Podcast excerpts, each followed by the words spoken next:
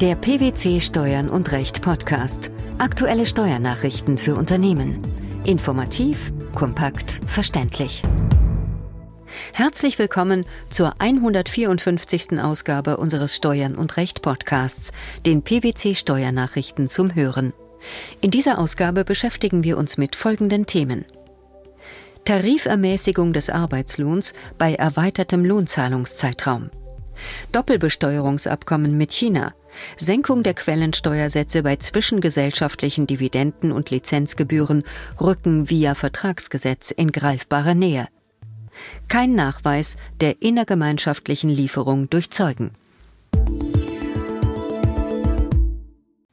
Arbeitslohn, der für einen Zeitraum von mehr als zwölf Monaten und Veranlagungszeitraum übergreifend geleistet wird, kann als Vergütung für eine mehrjährige Tätigkeit nach der sogenannten Fünftelregelung zu besteuern sein, wenn wirtschaftlich vernünftige Gründe für die zusammengeballte Entlohnung vorliegen.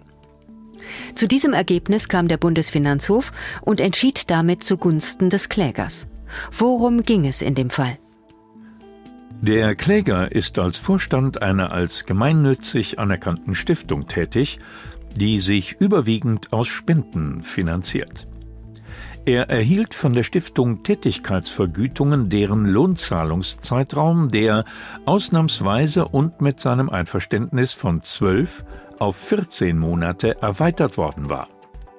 Dadurch sei, so der Kläger, der monatliche Durchschnittsbetrag seiner Bezüge um mehr als 10 Prozent reduziert und eine möglicherweise unangemessen hohe und damit gemeinnützigkeitsschädliche Vergütung vermieden worden. Hierfür machte er die Ermäßigung gemäß Einkommensteuergesetz geltend, konkret betreffend die Vergütung für eine mehrjährige Tätigkeit. Das Finanzamt folgte dem nicht, wohl aber nachfolgend Finanzgericht und Bundesfinanzhof. Wie fiel die richterliche Begründung aus?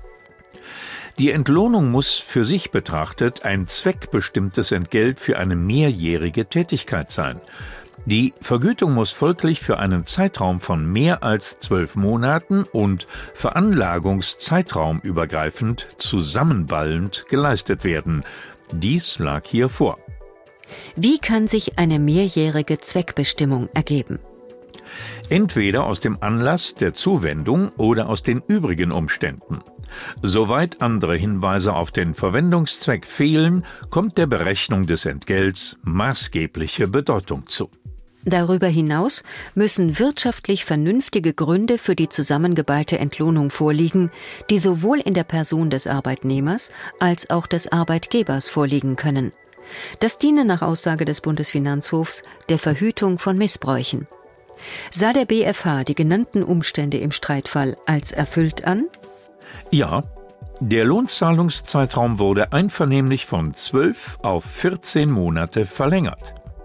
Der Kläger und die Stiftung haben nicht lediglich vereinbart, dass zusätzlich zum jährlichen Arbeitslohn eine Abschlagszahlung für die folgenden zwei Monate zu leisten war. Darüber hinaus lagen für die auf der Verlängerung des Lohnzahlungszeitraums gründende Zusammenballung des Arbeitslohns wirtschaftlich vernünftige, hier gemeinnützigkeitsrechtliche Gründe vor. Am 28. März 2014 unterzeichneten Deutschland und die Volksrepublik China ein Doppelbesteuerungsabkommen zur Vermeidung der Doppelbesteuerung und zur Verhinderung der Steuerverkürzung auf dem Gebiet der Steuern vom Einkommen und Vermögen.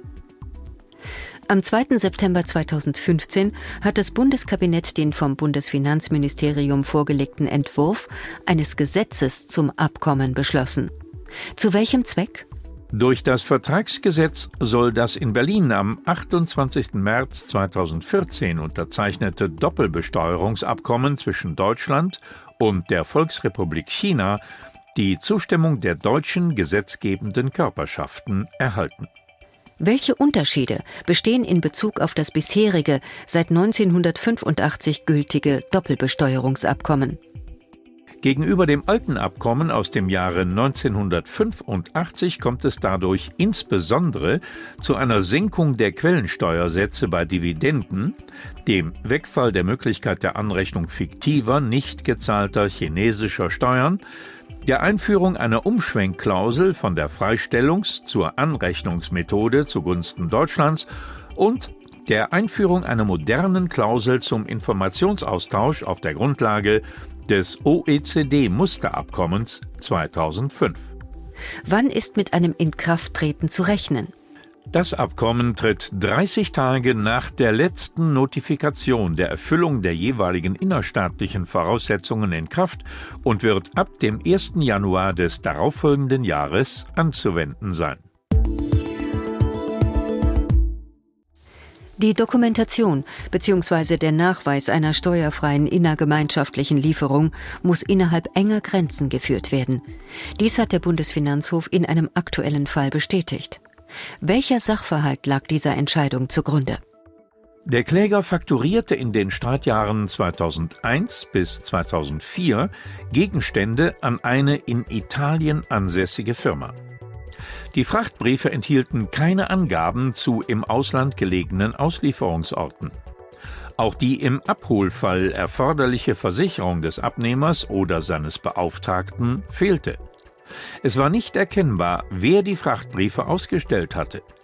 Ein vertretungsberechtigter Zeuge der italienischen Firma hatte bestätigt, dass der Transport der Waren nach Italien erfolgte und sämtliche Waren dem italienischen Unternehmen zugeführt worden seien. Der Bestimmungsort ergebe sich aus den Rechnungsanschriften. Dies war dem Bundesfinanzhof jedoch zu vage und unglaubhaft. Er hielt sich an die Fakten. Mit welchen Folgen? Die zunächst erteilten Frachtbriefe wiesen entweder keine Bestimmungsorte oder lediglich Bestimmungsorte im Inland auf.